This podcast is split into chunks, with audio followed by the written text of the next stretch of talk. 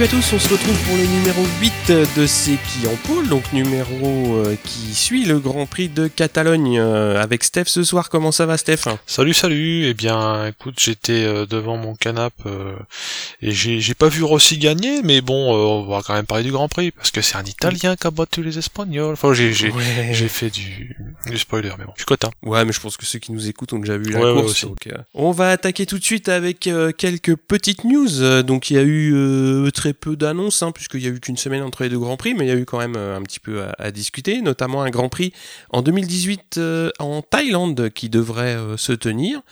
Donc avec une date à confirmer, mais ça semble en bonne voie, avec aussi certainement un Grand Prix en Finlande et pourquoi pas au Kazakhstan. Donc ça, ça reste à confirmer et à voir. Donc voilà, un calendrier qui va s'étoffer certainement dès la saison prochaine. Oui, alors pour la Finlande, on va en déduire qu'ils choisissent bien la saison, parce qu'il y a une fenêtre de tir qui est pas hyper large hein, pour que ce soit carrossable, oui. et euh, je pense qu'on va pas aller faire les essais hivernaux là-bas. Je hein. ne pense pas. Hein. Tu citais euh, la Thaïlande. Euh, Rossi mm. a été faire de la promo en Thaïlande. Il a dit en conf que à l'époque où il était allé en Thaïlande faire la promo, il avait vu le circuit de Buriram et ça ne lui plaît pas mm-hmm. du tout il n'aime pas du tout ce circuit. Peut-être que si son Altesse euh, aime pas ça, la Dorna va faire en même temps, t'es sûr?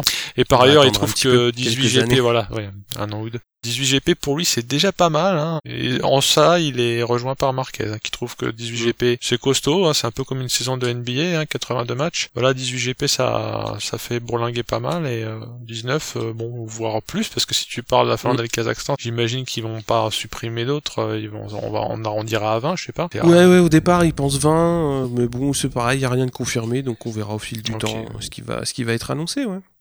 Voilà, donc euh, Honda aussi qui peine un petit peu à fournir son équipe euh, endurance euh, pour Suzuka. Savoir Suzuka c'est toujours une date un petit peu particulière où les constructeurs montent des équipes un petit peu issues de MotoGP, Superbike pour faire un petit peu de, promotion. Et donc Crutchlow a décliné puisque il veut quand même avoir une petite intersaison pour, pour pouvoir se reposer entre la première et la deuxième partie. Donc ça se rend plutôt vers Bradle et je crois que tu as un deuxième nom peut-être? Oui, Miller est pressenti. Lui il a dit que ça lui plairait, donc je pense que déjà c'est déjà un bon client et Honda euh, va mhm. pas faire la fine bouche puisqu'ils ont à cœur de remporter le Grand Prix à la maison. Il y a eu quand même une signature euh, dans le week-end, c'est celle de Mir qui va débarquer l'année prochaine en Moto 2 avec euh, Marc VDS, donc c'est une bonne pioche pour lui parce qu'il va intégrer une équipe qui est en pointe ben, de ce début de saison déjà avec Morbidelli et, et Alex Marquez. Déjà sur les années précédentes, ils avaient montré qu'ils étaient très compétitifs. C'est pour lui l'occasion donc de monter en catégorie et dans une belle écurie, mm. bien prête pour les résultats. Et BT Motorsport, dans son podcast, a cité que c'était un contrat de 4 ans, sauf erreur. Sous-entendu. Oui, j'ai entendu 3, euh, ouais. Mm. En tout cas, peut-être avec des options, je pense que c'est pas 4 ans de Moto 2, c'est 4 ans chez Marc VDS, si tu suis mon idée. Hein. Bah, c'est souvent ce que fait euh, Marc VDS. Il y, a, hein. on va dire, un draft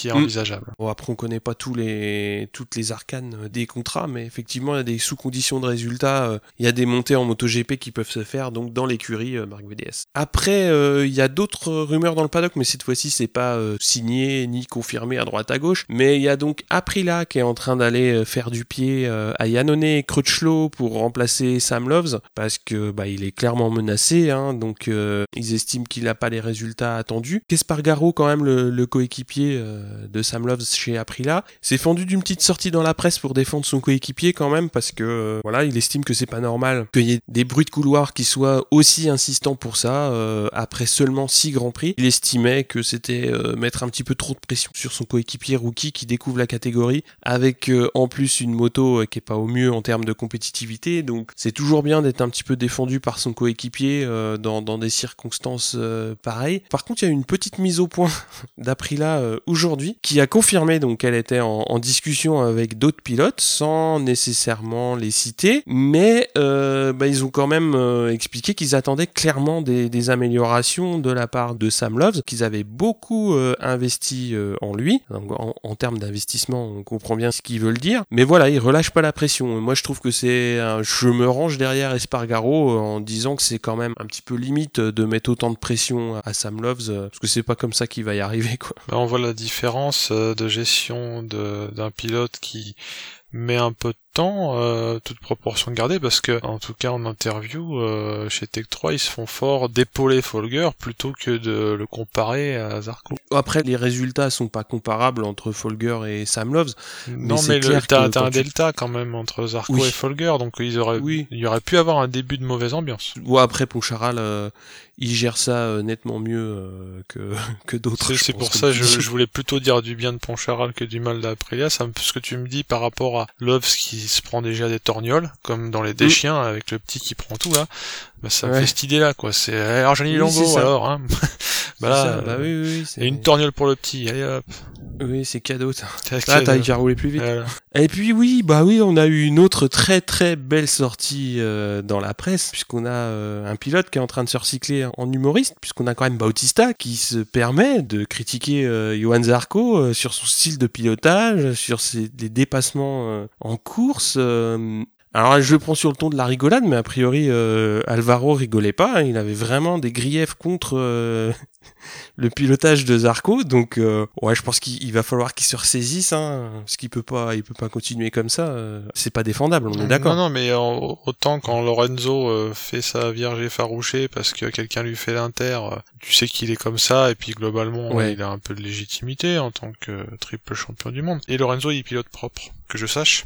Alors que Bautista, c'est pas le dernier des déménageurs. Hein. Quand il y a des mecs à, bloc passé, c'est pour lui. Hein. Oh bah oui, oui, il a euh, fait des beaux bacs. Hein. Quand en plus tu vois, ben, par l'exemple, on a vu que ce week-end, il s'est fait mettre à l'amende proprement avec un mètre d'écart entre les carénages. Hein. Voilà, je pense qu'il est autorisé à se taire. Oui, oui, oui. Bon, après, euh, Zarco, il a quand même répondu le samedi en disant s'il y a des gens qui ont des, des problèmes avec mon, mon style de pilotage qui viennent me le dire plutôt que de, ouais, de parler dans la presse. conférence de presse. Bon, après, voilà, je sais pas ce qu'il lui a appris à Bautista. Bon, on va passer tout de suite euh, donc euh, aux grosses euh, activités du week-end, c'est-à-dire les essais Moto 3 à la grille. On a Yoré Martin qui a pris la pole avec son compatriote Guevara, deuxième temps, et Fenati, l'italien donc qui complète la première ligne. En deuxième ligne, donc 100% espagnol cette fois-ci, avec Mir Canet et Ramirez. On a un petit peu plus loin quand même Boulega et euh, McPhee qui se sont fait un petit peu piéger en sixième ligne et aussi Mignot qui est en, lui en, en septième ligne. En Moto 2, on a Marquez euh, qui a fait une très très belle démonstration en prenant la pole devant Pasini et Baldassari. Et on a en deuxième ligne Nakagami, Lutti et Morbidelli. Vieré euh, toujours euh, dans le bon tempo. Onzième temps. Cartararo qui se reprend un petit peu en, en qualif avec un meilleur placement que ses dernières courses hein, puisqu'il était, était un petit peu plus loin d'habitude. Là, il a réussi quand même à se placer 14e. Par contre, il y a deux pilotes qui ont été un petit peu décevants hein, au regard du début de saison. C'est Egerter et Bagnaia qui sont un petit peu plus loin en septième ligne. Et je vais te laisser parler cette fois-ci euh, du MotoGP puisqu'il là, il s'est passé énormément de choses. Ah oui, euh, MotoGP, euh, c'est la blague, euh, la blague de la chicane. Je sais pas, il faudra qu'on trouve un nom, mais euh, bah toi tu l'as appelé justement la chicane Miller. On y reviendra. Cette fameuse chicane, on l'évoquait dans l'épisode précédent, qui était destinée à chanter le virage 13 et à réduire la vitesse globalement de passage dans cette zone-là avant la ligne droite. Après avoir utilisé la, chicane de la F1 l'année dernière, ils mhm. s'en étaient fait une pour eux, les pilotes de moto. Spécial. Spécial à leur demande. Il y avait eu des retours euh, mitigés euh, dans les essais qui ont précédé il y a quelques semaines. On en avait parlé. On en avait parlé. Euh, mais il se trouve que ben, dans les essais, donc on parle là de FP1, FP2, il y a de plus en plus de monde qui a commencé à grogner. Il y a eu des chutes qui ont mis en lumière la dangerosité de la chicane, à savoir que si une mhm. bécane tombe, et le pilote aussi, c'est surtout le pilote qui est important, l'un comme l'autre sont en plein milieu du chemin, et aussi éventuellement la, bécane peut aller striker en ligne droite en coupant la, chicane ceux qui seraient devant. Donc là, on parle mm, d'un jeu de massacre. Euh... Ah bah oui, oui, oui, dans, enfin, clairement dangereux. On a vu Baz euh, qui était bien content de pas se faire euh, shooter. Euh. Mm, Donc par l'exemple, et il y avait aussi outre ce tracé qui était malheureux, euh, le fait que ça c'est Rossi qui l'a soulevé. La, une partie de la chicane était en raccord euh, plus ou moins dégueu, qui était pas le même euh, revêtement que le reste du circuit. Pas le même enrobé. Mm. Ouais. Donc plein de choses qui plaidaient pour jeter l'opprobre sur cette nouvelle chicane. Le gag, parce que moi j'ai appelé ça un gag. Le vendredi soir, il y a réunion de beaucoup de pilotes, enfin tous hein, en l'occurrence. Commission de sécurité. Commission de sécurité avec circuit pilote. Mm. Et il est voté de, euh, je te le donne en mille, revenir à la chicane de l'année dernière. On revient à la chicane F1. Ce qui fait euh, pas des petites modifs, hein, parce que euh, bah, j'ai vu, je sais pas si t'as vu comme moi le timelapse, euh, Oui. c'est Oui, un oui, travail de dingue, hein. ils ont passé toute la Ah nuit bah à oui, bosser oui. comme des chiens. Donc tu mets cette petite vidéo sur la musique de Benny Hill et t'as tout gagné quoi. Tu vois vraiment comment ça s'est passé. quoi. Pour moi c'est le, le- le truc un peu Shadowk, tu vois, tu tu t'imagines le. Grand Prix nimbé de, de noblesse et tout, et les gars ils font ah, on arrête tout, on arrête tout, on va tout changer. Mais si c'est pour la sécurité, il y, a même pas à discuter, mais euh, il a été rema- remarqué parmi les commentateurs que c'est marrant que 15 jours avant, ça leur soit pas euh, sauté au casque cette euh, évidence. Ils Oui, avaient oui. pas attaqué sur l'angle de la sécurité. Ils avaient dit que le circuit était devenu nul entre guillemets. On n'avait pas vu venir l'aspect sécurité à ce point. Ben, on a vu qu'effectivement, il a fallu euh, battre en retrait. Donc, tout ça pour ça. À plus chicane. Retour à chicane de la F1, en tout cas. Finalement, la FP3 devient à elle-même quasiment une qualif. C'est- Il y a qu'elle qui décide de la Q1 et de la Q2, donc c'est une Ouais. qualif bis. Et euh, ce qu'on observe, euh, c'est que les Yamaha ne sont pas en perdition, mais sont dans le dur. hein. Il y a beaucoup de monde qui va se fader euh, la, la Q1. Tous les Tous les pilotes Yamaha Yamaha, passent par la Q1. Tous les pilotes Yamaha passent par la Q1. Il y aura forcément de la casse, hein, puisqu'il y a que deux places pour remonter. hein. C'est comme en Ligue 1, Ligue 2. Et les gens qui se rattrapent, euh, en l'occurrence, bah, ce sera euh, Folger et Vignales. Donc euh, des Yamaha. Mhm. Euh, alors Mhm. euh, évidemment mon petit cœur saigne parce que Rossi dans son tout dernier tour il, échoue à je sais pas combien de, de millième ou bon il échoue troisième euh, in extremis on y a cru jusqu'au bout. Euh, dans tous les cas je finis rétrospectivement par me dire qu'il aurait peut-être pas fait beaucoup mieux que euh, 8-10 euh, vu euh, les galères qu'ils ont En eues. Q2, ouais. Mm. Ah oui, oui, oui. Très compliqué. ouais. Mais alors, euh, le très discret mais efficace Pedrosa finit Mhm. par faire la pole, hein, parce que là, si on parle de ce qui s'est passé en Q2, en pole Pedrosa, Mhm. deuxième, dis donc, Lorenzo, incroyable, revenu du Diable Vauvert, Petrucci, euh, un peu le, le fou du roi, là, qui qu'on n'attend pas mais qu'on attend de plus en plus, finalement, parce qu'il se montre Ah beaucoup. oui, oui, hein. oui, toujours là. Ah ouais. Enfin, toujours Il est, là. non mais il est, il est aux avant-postes. hein. Aux avant-postes. Ouais, et donc euh, les Ducati, c'est un peu la fête. Euh, bah, Pedrosa me fait mentir parce qu'il est en pôle, mais sinon il y a quand même, Mm, mm. il y a quand même du client. Marquez euh, en deuxième ligne, suivi d'Espargaro, hein, Aprilia qui, qui se monte. Ouais. On verra après qu'ils ont bien fait de se montrer. hein. Barbera pour finir la deuxième ligne. Ensuite euh, Dovi, discret pour l'instant aussi à ce moment-là. Folger qui avait quand même bien gazé hein, dans la mesure où bah, il s'est extrait lui de, de la Du piège de, Q1, ouais. de la Q1. Et Vignales euh, en troisième ligne. Alors euh, effectivement Rossi euh, 13 et Zarco 14. C'est c'est moyen moins voire passable pour Mhm. les Yamaha. Et Vignales dès, dès ce moment-là déjà il- on le voit couiner dans son box faire des grands gestes. On sent que ça c'est moyen serein. Il se Lorenzi ou pas? Moi je crois pas, je crois qu'il a l'âge euh, d'être encore énervé quand ça marche pas et puis euh, il était surtout frustré contre lui quoi. je. J'ai j'ai pas eu l'impression qu'il se lorenzisait. En tout cas, pas pour Hmm, l'instant. On, suivra quand même l'affaire parce que c'est vrai que ben les gens Hmm. se révèlent quand ça marche pas. Rossi, il a tellement de métiers que euh, il va pas ne, serait-ce que montrer qu'il est dans le dur, même si les chiffres le Hmm. montrent. Alors, qualifié 13, ça craint quoi. Mais il va pas commencer à faire des grands gestes. euh. Mais bon, il a une génération voire deux d'écart avec Vignales. Je parle de génération Mm. de motards. Et donc Guintoli, pour parler des Français, euh, n'a pas pu participer euh, au qualif parce qu'il a eu une injection d'anti-inflammatoire, ou du moins une picouse euh, suite à une douleur qu'il avait. Et ça lui a pas réussi. Il a fait une réaction à ce médicament. Et il a eu des vertiges, donc il a été acté avec son équipe que c'était peut-être pas le bon moment pour aller taper le 300 dans la ligne droite quand t'as des vertiges. Donc euh, il était Sage il décision. n'a pas, il n'a pas couru euh, pour les qualifs en tout cas. Et Smith, alors lui était carrément forfait euh, pour euh, tout le week-end. Et on espère qu'il sera remis pour euh, le prochain Grand Prix. Mais là, il a, on peut appeler ça une euh, Troy Ah Bellis. oui, oui, il s'est ruiné ouais. euh, le doigt. Alors Bellis, c'était pas exactement le même scénar, mais le résultat est le même. Ça faisait du steak haché de doigt parce qu'il a Mhm. chuté et le guidon lui a euh, consciencieusement niqué. La euh, main est niqué restée le doigt, dessous, ouais. J'ai échappé aux images parce que moi je suis assez sensible aux images de blessures. J'ai beaucoup d'empathie, hein. donc il semblait que c'était pas beau à voir. Quoi. Ah, surtout, euh, bah, il, il a pris une photo de son Ah, il l'a fait lui-même, le salaud. C'est pas Euh, les chaînes de télé oui, qui ont fait oui, ça. oui, bah de, pour montrer un petit peu Le dans, carnage, ouais. dans quel état Euh. était son doigt. Et il avait déjà montré, euh, à l'époque où il était chez Tech 3, il avait eu à peu près un, un accident à peu près similaire. Et euh, il avait fait exactement pareil, il avait montré un petit peu son, son doigt, et ouais, ouais c'est- c'était très très Bon, salement amoché. écoute. Bah, c'est tout pour euh, nos amis de MotoGP pour les qualifs. Mhm. Bon, alors on va passer aux courses, euh, Yeah. MotoGP World Championship about to start. The gloves are off and we are racing. Alors la course Moto 3, donc ça part sans gros problème pour le peloton, à part euh, pour le poleman qui s'est bien bien loupé euh, au départ, il est resté complètement bloqué euh, sur la grille. On a Mir Fenati Canet qui mène la meute, mais comme d'habitude, hein, c'est un peloton très compact et assez nombreux. Au fil des tours, ça s'étiole un petit peu, on a un groupe de tête qui se réduit à une dizaine d'unités. On a Martin qui était parti de la pole position et qui va mener le peloton quelques tours. Alors c'est toujours pareil, toujours des grosses grosses aspis en fin de, en fin de pit lane.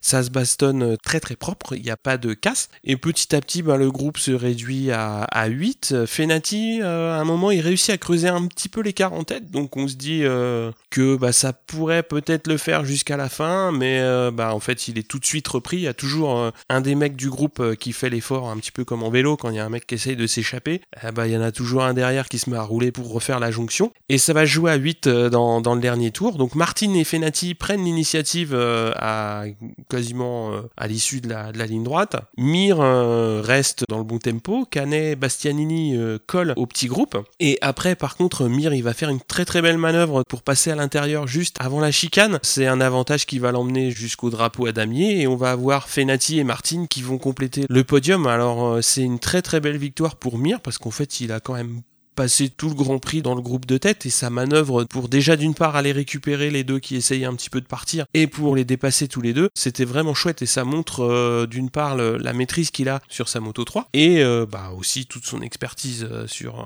en ce moment sur sur la catégorie. Hein. il domine assez largement. C'est une belle victoire hein, déjà pour fêter le passage en Moto 2 puisque je crois bien que ça a même été euh, annoncé pendant la course. C'était vraiment une chouette montée euh, pour lui. À savoir que dans le dernier tour va y avoir un accrochage Guevara Binder qui va pas être super chouette hein, puisque ça se joue euh, assez loin dans le dans le peloton et Binder, ben voilà, et souvent il chute euh, de par son propre fait. Mais là, c'est Guevara qui fait une belle, euh, une belle bourde et qui l'emmène. Côté Frenchy, euh, il n'y a pas eu de bol pour Danilo puisqu'il était quand même pas trop trop loin des points. Si je me souviens bien, il doit être dans le groupe pour jouer la 12 au général. Et il fait un gros gros effort sur le dernier tour pour essayer de prendre des places. Mais bah, il va prendre un vraiment très très sale high side dans l'une des dernières courbes. Il va pas pouvoir terminer, donc c'est dommage pour lui. Comme d'habitude, ça a été une course très très animé pour la catégorie qui a ouvert le dimanche. On va passer à la course Moto 2. Donc là, euh, la météo, euh, surtout la température de la piste monte tranquillement. On avait donc Marquez qui était euh, en pôle avec euh, Pasini et Morbidelli qui embrayent euh, au, démarrage donc pour former le groupe de tête. Ce qui va se passer, c'est que dès le premier tour, euh, Marquez, il va montrer qu'il est clairement au-dessus du lot. Dès le premier tour, il met une seconde à tout le monde. C'est très très impressionnant à voir quand on sait quand même que la catégorie, elle est quand même assez nivelée. Mais mettre une seconde dès le premier tour à tout le monde, c'est assez inédit. Alors Bagnaia, bien qu'il soit parti de loin, il se replace assez vite euh, dans le top 10. Devant, bah, comme je l'ai dit, Marquez euh, prend de plus en plus euh, le large. Il y a de gros échanges entre Lutti et Morbidelli. Morbidelli, dans, dans une, justement dans un des petits échanges avec Lutti, il a failli se faire sortir par Oliveira parce qu'il perd un petit peu l'adhérence et Oliveira, il est en train de le dépasser aussi. Il revient par derrière et il a bien failli se faire emmener. Par contre, ça va être beaucoup plus animé sur le groupe derrière. Il y a, il y a donc un petit groupe de 4-5 pilotes avec euh, Vieré, Nakagami, Navarro, Cartararo. Ils se battent pour les places de 8 à 12 et c'est quand même euh, très très chouette à voir. Alors c'est dommage parce qu'on les a pas suivis sur, euh, toute la course, hein, puisqu'il y a eu forcément plus d'images du groupe de tête. ça a été bien animé pendant toute la course. Devant, il y a Marquez, Pasini, Lutti, hein, qui ont déjà creusé de beaux écarts entre eux. Donc, sauf chute, ça va jouer comme ça jusqu'à jusqu'à l'arrivée. Alors comme je l'ai dit, euh, Cartararo et Nakagami euh, donc se sont bien bien euh, houspillés tous les deux. Alors c'est très très bien pour Fabio parce que voilà, il se frotte à un pilote qui est, qui est bien ancré dans la catégorie, qui connaît bien tout, tout ce qui se passe dans le paddock. Donc c'était le jeune contre le vieux, donc c'était vraiment vraiment sympa. Et il y a Schroeter qui était dans ce dans ce groupe qui chute dans le dernier tour, donc pas de chance pas de chance pour lui. Sur le podium, ça va donner Marquez, Pasini, Lutti comme je l'ai dit. Morbidelli fait 6 et donc Cartararo, il règle le groupe pour la huitième place. Alors c'est très très bien pour lui, hein, parce qu'il a dû se battre, euh, comme je l'ai dit, avec des, vieux de la vieille de la catégorie. C'est bien, hein, parce que ça faisait quand même quelques courses où euh, il était il était pas au mieux. Donc là, il fait d'une part de belles qualifs, et en plus, Il fait une belle belle course avec beaucoup de bastons et en plus il sort en tête du groupe de bastons donc c'est vraiment vraiment très très bien pour lui d'une part pour le championnat et pour la confiance pour la suite. Et on a euh, qui fait euh, encore un top 10, donc euh, c'est toujours bien de voir, de voir une Tech 3 bien placée. On va pouvoir passer à la course MotoGP Alors les gros, les gros, ils ont fait du spectacle, mais ça n'a pas tardé. Dès la première seconde, tu as vu comme moi ce départ ah un peu improbable, avec un. Lorenzo qui tape un wheeling comme un lycéen qui veut impressionner ses pairs sur son scooter, et Petrucci qui tire à 45 degrés, et qui tamponne Marquez, mais alors là vénère, hein, c'est une sorte de... Il a pris quelques G euh, au moment du choc. Marquez. Ah oui, oui, je pense que ouais, ça a tapé. Quiconque n'aurait pas été Marquez d'ailleurs aurait peut-être volé parce qu'il a une propension à rester comme un culbuto Marquez sur sa moto. Que euh, c'était hyper chaud ce départ. Hein. Euh, Lorenzo avec son wheeling de Keke passe en tête quand même. Dovi euh, se place quatrième euh, en mode euh, un petit peu goupil. Mmh. Espargaro bah, non seulement était bien placé sur la grille mais conserve cette belle position, il est cinquième et il s'accroche bien. Zarco grimpouille un peu. C'est vrai que ça, ça a beau être 4 places, de passer de 14 à 10, ça fait moins rêver que de passer de 8 à 4. 10, on le voit sur nos petits, ouais, nos petits écrans, on voit que c'est marqué 10. Mmh. Et dans le premier tour, ils sont dans la seconde, un peu même un peu moins d'une seconde. Donc, par contre aussi Vignales reste à la cave. Là, je sais pas, ils ont dû se trouver une bonne bouteille de pinard et ils se sentaient bien là et ils sont bloqués dans le trafic donc ils sont bien euh, comme un moustique dans l'ambre dans Jurassic Park ils sont euh, englués. Lorenzo nous refait la même euh, qu'au Mugello finalement il part en tête. On a l'impression qu'il imprime un rythme et qu'il va peut-être même nous faire une Lorenzo on sait jamais. Mais il est suivi de près quand même par Marquez, Pedrosa et Dovi. Et aussi Folger qui confirme que ce qu'il avait fait euh, mm. aux essais au calife euh, se retrouve le dimanche, qui est quand même pas rien. Par contre, Lorenzo ben, nous refait une Mugello bis, à savoir qu'il se fait passer assez rapidement. Là, il nous fait une semi-Zarco. Bon, mon unité de mesure, c'est les Zarco, c'est 6 tours. Donc après, tu, tu, tu regardes. Mais bon, euh, sinon, Marquez et Pedrosa le mettent à l'amende dans le même virage, donc il se fait passer par les deux en même temps. Peu de temps après, c'est Dovi qui le dépose. je dis déposer parce qu'il a, il a été vite à, à sombrer euh, Lorenzo hein, en quelques peut-être même pas en un tour mais je sais pas ce qui s'est ah, passé. ah bah si quasiment en un tour. bien bien pris cher. Et ensuite Folger et Petrucci qui t'a vraiment se faire euh, teabag comme disent les jeunes. Il a bien bien shooté euh, au classement en tout cas Espargaro nous fait une Aprilia j'aime bien trouver des noms pour tout c'est un petit peut-être un petit peu abusé mais on en est au quatrième moteur est-ce que c'est 4, 4 Aprilia ou 4 fois Espargaro qui pète son moteur? Je sais plus mais j'ai le chiffre ah 4 c'est hein. Espargaro qui a pété quatre moteurs. À la fin, ils font quoi s'ils en ont plus euh, ils, marchent à l'électrique ou quoi? Non, mais je sais pas. En fait, on, est, souhaitons euh, pas que ça arrive. mais tu sais, il y a un quota de moteur. On en avait parlé en podcast préliminaire. Ouais, mais ouais, je sais plus. on verra. On en est peut-être bah, pas là. Partir à fond de grille, c'est ça. Hein, ils, les font partir quand même, même quand ils ont ils ont le droit d'en reprendre un neuf temps mieux. Euh, mais il était trahi par sa mécanique. Hein. Il était 10 au moment où ça lui arrive parce qu'il était déjà en train de perdre la patate. Euh, ouais, il baissait un peu. et Dovi euh, double Marquez, ce qui est pas rien quand même parce que le Marquez on l'a pas encore cité mais il était pas mal tombé aux essais. Là il reste sur ses roues. Dovi le, le, double proprement et il remonte sur Pedrosa. On a l'impression que Pedrosa bouchonne, mais c'est surtout que Dovi, comme il le dira plus tard et comme le dira aussi son team manager, a fait exprès de rester derrière pour observer. Euh, donc il y a quand même aussi du métier chez le Dovi. Hein. Oui, il, pouvait passer, bah, mais c'est ça, il, il, pouvait passer, mais il l'a pas fait tout de suite, donc il a il a réussi là où euh, le commun des mortels serait déjà à 200 BPM au niveau du cœur, dire ah je vais gagner, je vais gagner, c'est incroyable. Non là il a il a attendu pas mal de tours derrière Pedrosa. Oui, il a géré ouais. Et euh, pendant ce temps-là, parce qu'en meanwhile hein, à la cave, Rossi et Lorenzo euh, sont à la bagarre pour la huitième place et Vignales végète en 13 place. Euh, donc mm. par le biais de quelques chutes, on verra que Vignales remonte un peu, notamment chute de Miller. Et Dovis décide à passer à 9 tours de l'arrivée, et c'est il ne rendra plus le, commandement. Il a d'ailleurs pris une, avance pas forcément confortable, mais certaine en tout cas, qui laissait pas trop de place au doute, à savoir que s'il faisait pas d'erreur, il se ferait pas remonter par Pedrosa. Ce pauvre Pedrosa, en mode gendre idéal, se fait passer, peut-être pas assez méchant, ou peut-être trop les pneus niqués. Euh, donc Marquez euh, passe Pedrosa. Zarco euh, qui s'était non pas fait discret parce que si on regarde bien sa remontée, elle est régulière, mais on l'a Elle est régulière. on l'a pas remarqué en fait. ouais. C'était vraiment tellement régulier que c'est pas, il n'y a pas des retours de réalisateurs dessus ou les commentateurs qui s'égousillent. Mais il arrive il- Mm. et il revient. euh, devine euh, auprès de qui? Qui est-ce qui va doubler proprement? Ouais, bah c'est l'ami Bautista. Ah non, mais je comprends pas qu'il qu'il ait même pas mis Bah son oui, clignotant pas. Il pour doubler. normalement, il envoie un fax. Et il le fait tamponner Oui. avec un cachet de cire. Et puis il lui dit alors Oui. attends, euh, tu sais, il prend une toise pour bien être sûr qu'il y a au moins un mètre entre les deux quoi. Donc eh, mais Exactement. voilà, en général, tu tu ça. te mets à hauteur d'Alvaro, tu, Tu- le regardes, tu dis c'est bon, est-ce euh, que je peux passer? Et s'il voilà. te dit Et oui, tu mais passes. quand même euh, là, il nous- rien. Il, il passe. Truc de dingue. Et lui, rien qu'avec le vent, il l'a enrhumé et après, euh, qu'il va se prendre une bronchite pour le prochain Grand Prix. C'est c'est- bravo. Ouais, on se moque de Bautista, mais il a mérité un peu. hein.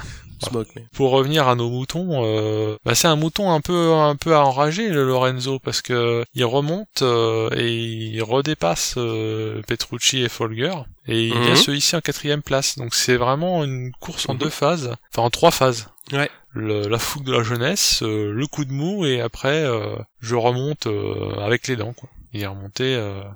Euh, Retour ouais. de flamme. Donc là, euh, chapeau quand même parce que Oh, bah clairement parce il que pas démonté. quand tu le vois décrocher comme ça euh, comme tu l'as dit il se fait il se fait dépasser il passe de 1 à 6 tu te lèves tu vas tu vas boire Ah une oui. bière tu vas de la décapsuler tu reviens mais il est où? Ou alors c'est vraiment tu, tu mets du Non. temps à décapsuler ta bière, tu reviens, il est, il est quatrième, mais t'as pas su qu'il était repassé par le fond. Euh, ouais faut là mais eu le temps oui, de la boire Donc à force un peu de remontée et de certaines chutes, euh, Rossi euh, 9 et Vignales 10. Petrucci, euh, là il a pas eu de bol, j'ai pas vu ce qui lui arrivait, c'était pas très clair, mais il a, il chuté tout seul comme un grand. ouais dans le dernier tour Les Zarco, euh, c'était pas une Olivier Jacques qui l'a fait à Folger, mais bon, il l'a doublé dans le dernier tour. Bon, Folger, si on relativise, il est pas malheureux parce qu'il a fait un très beau week-end, surtout si tu compares à ses week-ends Oui. précédents. Et surtout, euh, parce que là, on parle beaucoup des autres, mais euh, Dovi, euh, magnifique doublé. Une semaine seulement euh, après le Mugello. Non seulement le Mugello, c'est sa première sur le sec.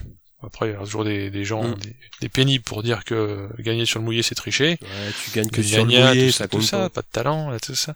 Euh, non, non, déjà du, du talent, c'est sûr. Et puis en plus, bah, quand même, par rapport à, à son séjour prolongé en MotoGP, 7 ans entre deux victoires. Puis là, euh, il, il confirme, il fait mieux que confirmer, et euh, qui fait montrer à la fois de qualité de pilotage et de sang-froid et de métier, parce que en conf de presse, euh, il explique que euh, lui comme Pedrosa, euh, ils avaient mis des cartos euh, assez gentils pour pas défoncer les pneus, parce que tous Ouais. autant qu'ils étaient, ils avaient remarqué que les pneus se bouffaient. Et à ce petit jeu-là, Mhm. ben le- les deux HRC et lui euh, ont, ont le moins mal joué euh, avec leurs pneus. Et quand il Mhm. dit qu'il a gagné, euh, c'est la première fois qu'il gagne sans être à 100%, et que c'est pas pour se vanter, c'est que il pouvait pas être à 100% vu que les pneus partaient quoi dans tous les sens. Donc si on résume euh, Ouais. les résultats du jour, hein, donc euh, Dovi, Marquez, Pedrosa, Lorenzo on l'a cité, Zarco euh, Mhm. toujours bien placé, hein, cinquième quand même. Ouais, On oublie que c'est un rookie, on oublie, mais je le rappelle, nous le rappelons. Zarco Folger, hein, 5-6. Donc finalement, la, la Team Tech 3 est devenue encore plus homogène, eh bien bien placée et groupière. du coup Euh, Bautista, septième, alors Rossi huitième. euh, pff, oh, bon, bon. Je, bon, voilà. Barbera 9 et Vignales 10. Alors, comme je suis un petit peu pro Rossi, Mhm. euh, ça m'embêtait presque qu'il n'y ait pas plus d'intercalés. euh, mais de toute façon, dans les tréfonds du, des points, il n'y a plus beaucoup d'écart. Les vrais gros écarts, c'est entre 20 et 25 points. T'as 5 Ouais. points entre la gagne et le 2. Mais après, ça, ouais. il faut être dans les Après, hein. c'est quasi statu quo. Si on doit tirer un bilan euh, des Yamaha, c'est qu'elles ont galéré du fait du manque de grippe. Ah oui, Et donc oui. euh, Rossi, qui n'est Ouais. pas avare de détails techniques, explique que euh, depuis le début des essais pré-saison que là, il trouve que la Yamaha s'ouvre et, et sur des pistes comme Mhm. a priori euh, quand tu n'as pas de grippe, un effet pervers de l'absence de grippe, c'est ok déjà que ça patine à l'arrière, mais en plus ça tourne mal. Et donc sur une moto qui a tendance à s'ouvrir, bref, euh, ça tourne pas, c'est un bout de bois. Euh, on a vu Vignales, alors euh, comme je te le disais, qui a été bien énervé euh, dans son box pendant les qualifs, mais après la course, il a tenu à faire savoir à Michelin qu'il était pas content, non pas en le disant, mais il s'est arrêté ostensiblement avant d'être rentré au box. Il fait le tour de la bécane du style j'ai un clou dans le pneu ou quoi, enfin c'est-à-dire qu'il regarde ses pneus en disant le message est mhm. clair, grosse cul à Michelin quoi.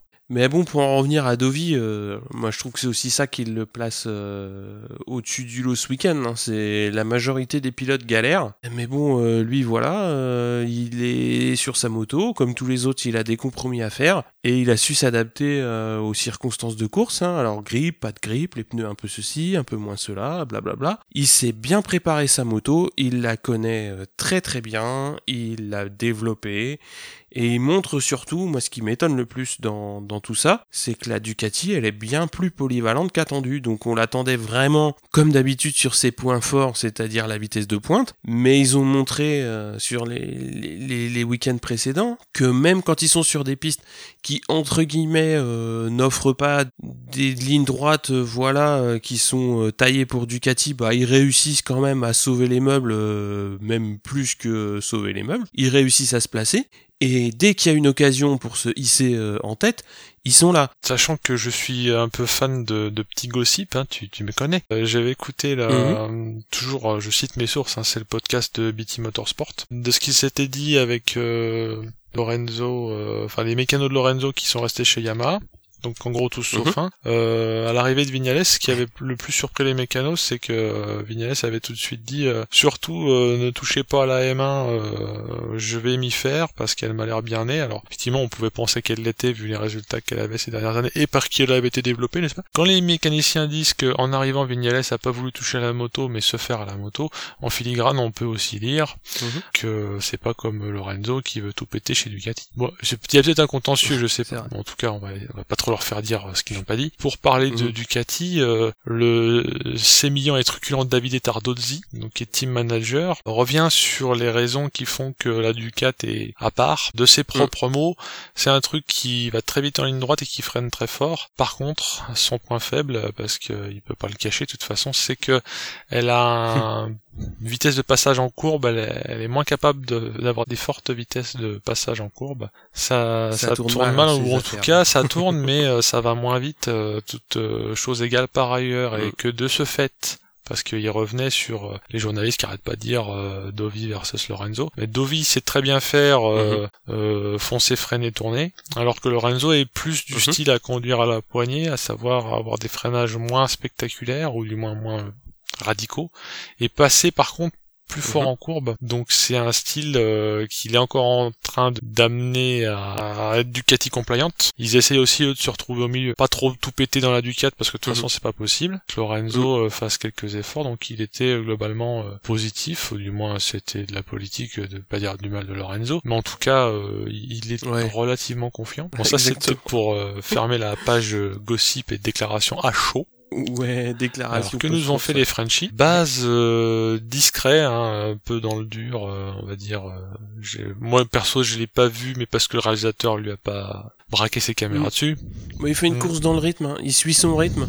Il est pas trop mal. Euh, fait pas un mauvais GP. Hein, fait pas trop d'erreurs. et Zarco, on l'a cité, finit cinquième, et Gantoli 17ème. Mm. Donc on va faire le petit point championnat qui va bien. Donc en Moto 3, Mir est vraiment en train de, de prendre une très très belle option hein, puisqu'il a 133 points avec euh, Fenati qui est deuxième 88 euh, donc il y a quasiment 50 euh, points d'écart entre les deux donc ça commence à faire un, beau petit canyon. troisième Canet avec 85 points.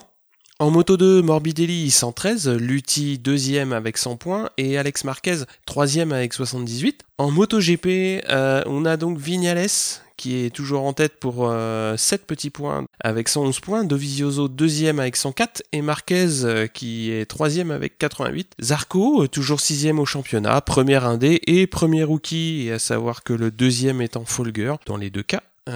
il a 24 points d'avance sur, sur son coéquipier. C'est important de, voir le resserrement notamment en, tête et surtout de voir Dovi ben, à 7 points du.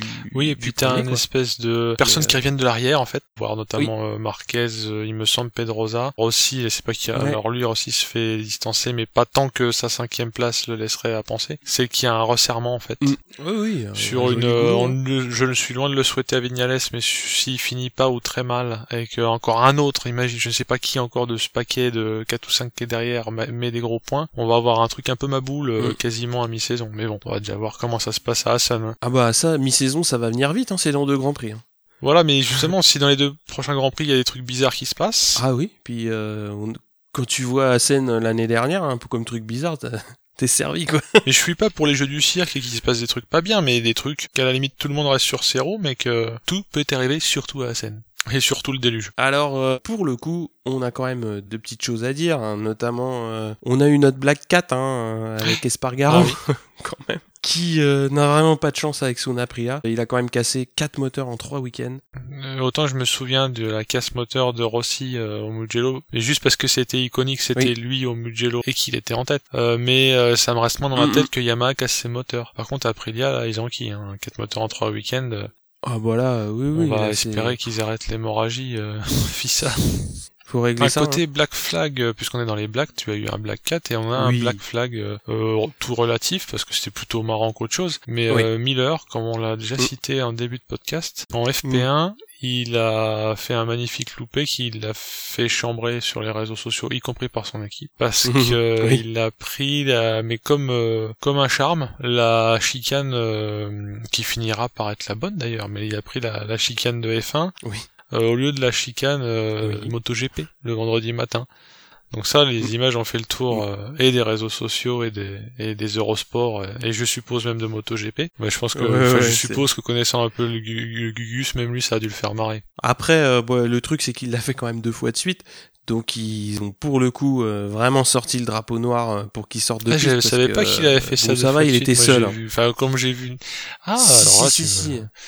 Ah, c'est c'est croquignolesque. Alors il l'a fait deux fois de suite. Bon alors là je fais un petit peu mon, mon casse-bonbon euh, de service, mais euh, ça va qu'il était tout seul parce que quand il sort de la chicane, s'il y a un autre pilote qui vient par derrière, mais alors là il emmène tout le monde quoi, parce que pour lui il est persuadé d'être dans le bon tracé et le problème c'est qu'il a un pilote qui arrive derrière qui lui sort d'une chicane mais euh, peut-être une centaine de mètres avant, donc il a potentiellement beaucoup plus de vitesse, donc il peut se retrouver sur la trage d'un autre pilote qui vient de l'arrière et qui vient beaucoup plus vite, donc ça, ça Oui, aurait là, pu là, être très, je très, savais très, pas qu'il nous dangereux, l'avait fait mais deux bon. fois et qu'en plus euh, il s'y croyait et qu'il pensait qu'il était dans le bon tracé. Là, c'est- c'est- Ah, mais il était persuadé d'être dans le bon tracé. hein.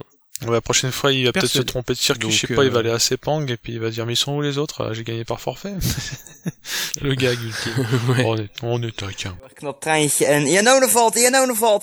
Janone vanaf de tweede positie crasht uit de wedstrijd. Zonde, zonde, zonde. En we zijn vertrokken met Morbidelli van Pol voor Passini en Marquez. Marquez komt slecht weg hoor. On a fini notre petit tour euh, sur, euh, sur le Grand Prix de Catalogne de cette année et on se retrouve dans 15 jours pour... Le Grand Prix Motul. Parce qu'il faut bien qu'il y ait des sponsors. Ah, la Scuola Grand Prix. Motul TT pour Tourist Trophy d'Assen. euh, Donc euh, le 25 Oh. juin, il va y avoir euh, ce Grand Prix qui a lieu euh, dans euh, ce que tous les commentateurs aiment appeler euh, la cathédrale. Alors la cathédrale, Eh oui. qu'est-ce que c'est hein? Un petit point euh, relou euh, historique. Non, je dis relou, mais c'est fait un peu Père Castor. Il est historique. Il date de 1925. Alors un peu comme le Mugello à l'époque, euh, c'était la tendance euh, grande grande course sur route ouverte qui se reboucle, à savoir qu'il y avait euh, plus de 28 km sur des routes euh, pavées de briques, hein, euh, comme ils aiment à le rappeler aussi. Donc c'était un peu l'enfer du Nord euh, plus plus. Mais c'était déjà des courses Mhm. de bécane. Ça a toujours été bécane en fait. La Seine, il faut avoir ça en tête. C'est que euh, Ouais. c'est aussi pour ça que c'est le temple. C'est bécane only, hein, c'est le TT. En 55, 1955, le circuit euh, devient à taille plus circuit, quasiment Mhm. 8 km. Et il sera raccourci euh, par plusieurs modifs successives au, au fil des années 80-90. Et le circuit qu'on aujourd'hui résulte d'une euh, modif euh, majeure en faite en 2006 qui le fait passer de 6 km à 4 km 5, donc c'est pas peu, hein, surtout qu'on est en train de parler de 2006, hein, c'est l'ère euh, déjà post-Rossi, hein, l'ère actuelle. Il y a toute une partie dans le nord du circuit qui a été chantée et euh, sur laquelle on a greffé un, une sorte de parabolique en fait pour le rendre plus petit. Ah ouais. Euh, par ailleurs, euh, bah, ça a le Mhm. don de raccourcir euh, de façon non négligeable la euh, ligne droite, parce que je n'ai pas euh, la stat euh, exacte, mais euh, ça doit être parmi les plus courtes lignes droites du, du championnat, puisqu'elle fait euh, 560 mètres. Là, on est en train de parler d'un d'un crève-cœur pour les Ducats. J'avais cité que c'était euh, Bacon Only, c'est comme pour Hockenheim, c'est un circuit qui a été pensé et qui a été euh, modifié pour les motos. Il accueille euh, le Mhm. MotoGP et le Superbike et il se targue non seulement sur son site, le site du circuit, mais euh, MotoGP lui trace des lauriers aussi sur le site officiel MotoGP.com à être euh, euh, celui qui accueille le championnat du monde sans interruption depuis 49 années de création du championnat. Donc il y avait déjà des courses avant. C'est la 87e Mhm. course qui va avoir lieu euh, cette année. J'ai pas fait le calcul exact, mais en gros depuis 49, sans discontinuer, il y a toujours eu une course de championnat du monde. Pour toutes ces raisons Mhm. et pour euh, l'ambiance de feu qu'il y a les week-ends de, de Grand Prix, euh, le circuit a hérité du surnom de cathédrale, cathédrale du sport moto. Petit fun fact, parce qu'on aime ça, euh, jusqu'en 92, une partie du circuit euh, était composée de routes euh, qu'on va dire ouvertes. Un peu comme Monaco, en moins urbain certes, mais t'avais une partie qui était Oui. la bonne départementale où tu pouvais avoir mamie qui va chercher son pain en semaine. quoi. Maintenant et depuis 92, c'est un circuit fermé à part entière. Jusqu'en 2016, euh, c'est peut-être le plus gros fun fact et qui le rendait encore plus exceptionnel, euh, on ne courait pas le dimanche mais le samedi, donc ça décalait tout le monde d'un jour. Hein. Faut voir que les qualifs avaient lieu la veille, enfin bon, c'était un shift d'un jour. Et euh, pourrais-tu m'éclairer là-dessus? Parce que tu m'as l'air documenté sur cette raison parce que je j'étais pas au courant de ça jusqu'à m'intéresser au circuit. Ouais, ouais, alors il y, a eu- il y a eu pas mal de légendes euh, là-dessus sur pourquoi ça courait le, le samedi. En fait, euh, le, le tracé passait à proximité d'une église, notamment la, la ligne de départ et la ligne d'arrivée. Et euh, donc la course, forcément, nécessitait de bloquer les routes annexes. euh. Et comme le dimanche, les gens allaient à la messe, et ben du coup, on courait le samedi pour pas bloquer les gens le, le dimanche. Donc c'est venu de là, et euh, le, comment dire, la, tradition est restée jusqu'à l'année dernière. C'est pour cette raison que euh, depuis 2016, euh, enfin en 2016 c'était la première fois où on a couru le dimanche et c'était un- une relative révolution. C'est Oui. un circuit qui donc maintenant, comme on l'a déjà cité, est dans la norme, voire même la- pas, pas super long parce qu'il fait son petit son petit 4 km Mhm. 5 avec des lignes droites à peine le temps de passer la 5 hein, en 560 mètres quand même en record du tour euh, on a Marquez en 2015 en une 33-6 euh, c'est toujours enfin moi je suis pas un grand fan de, des grimoires dans lesquels il y a tous les temps et tout mais ça permet de voir euh, pendant les qualifs justement euh, ça permet aussi de détecter euh, si les pneus euh, sont bien bien nés pour la piste hein, si on peut dire parce que Michelin est encore en train d'apprendre Mhm. de réapprendre le métier de manufacturier. Dans la Mhm. série euh, Mythologie de la cathédrale, euh, on a eu des moments marquants parce que même si c'est un Texan qui aime bien les armes à feu, j'aime bien Ben Spies et comme c'est sa seule victoire en GP en 2011, bah, je, le- je le cite hein, parce qu'il est il est reparti une main devant une main derrière hein, du MotoGP ce pauvre homme. Première et seule victoire de Spies. En 2013, euh, Rossi regagne euh, après avoir eu euh, une traversée du désert de trois ans. Pour lui, ça fait pas. il je pense qu'il a tendance à dire que toutes ses victoires sont les plus belles quand on lui demande en interview parce qu'il est diplomate. Mais Mhm. Ah bah, celle-là, il dit, il en rajoute, il rajoute une phrase après en disant, euh, c'est celle qui m'a prouvé que j'étais capable de gagner à nouveau. Donc, pour qu'un gars comme Rossi se dise qu'il peut plus Ah gagner oui, pendant un moment, on peut aussi se souvenir du passage chez Ducati qui était un peu le, le bagne pour lui. Toujours euh, au chapitre Rossi. euh, 2015, euh, c'est ce qu'on pourrait appeler un peu le corkscrew à plat, parce qu'il y a eu un contact euh, avec euh, le bouillant Marc Marquez, qui a fait un désormais on va l'appeler ça des block pass venant de l'arrière qui a tenté de qui a tamponné euh, Rossi euh, sur la dernière chicane juste avant la ligne droite de, de l'arrivée.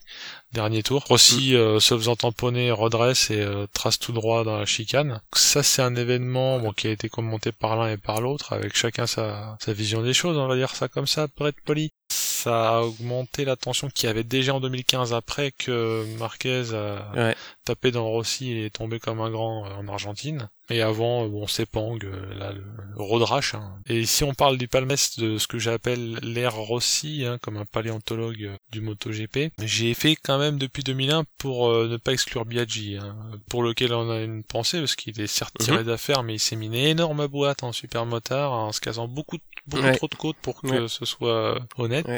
Euh, donc là, il a pris cher. Mais donc ce bon Max euh, Biaggi avait gagné en 2001. Mais si je reprends sur le nombre de victoires, qui qui qui domine? Bon, bah c'est Rossi avec 7 victoires en MotoGP. 7 victoires Toujours. quand même, hein, euh, le go. Euh, Stoner, 2. On tombe tout de suite à 2 si tu veux c'est depuis 2001. Donc t'as 7, 2 et après t'as 1. et donc c'est très, les cartes sont très Bah rebattues parce que je vais les citer. euh, donc il y a eu Miller l'année dernière. Marquez, Spies, Lorenzo, Giberno, donc ça te déjà ça te donne la date. Donc tous ces personnes se partagent le, le, numéro 1 pour une victoire. Donc on voit quand même que c'est un circuit que Rossi aime bien, mais il y en a un peu beaucoup parce que je pense que si au fur et à mesure des podcasts, on va découvrir que c'est Rossi qui a vu qu'il a euh, plus de 100 victoires, bon bah il faut bien qu'il les mette quelque part ces victoires. Hein. Donc euh, Ah bah oui. euh, là, euh, bon, on veut même pas imaginer que c'est de bon augure parce qu'il y a trop de paramètres en ce moment. Bon, la flotte en est un. la flotte Trop en est compliqué un. là. Euh, la tronche des pneus, Oui. euh, on va attendre. Donc euh, bon, on a fini ce numéro 8. Euh, il reste plus qu'à vous dire au revoir et à bientôt. à Salut. Steph. À la prochaine. Ciao tout le monde.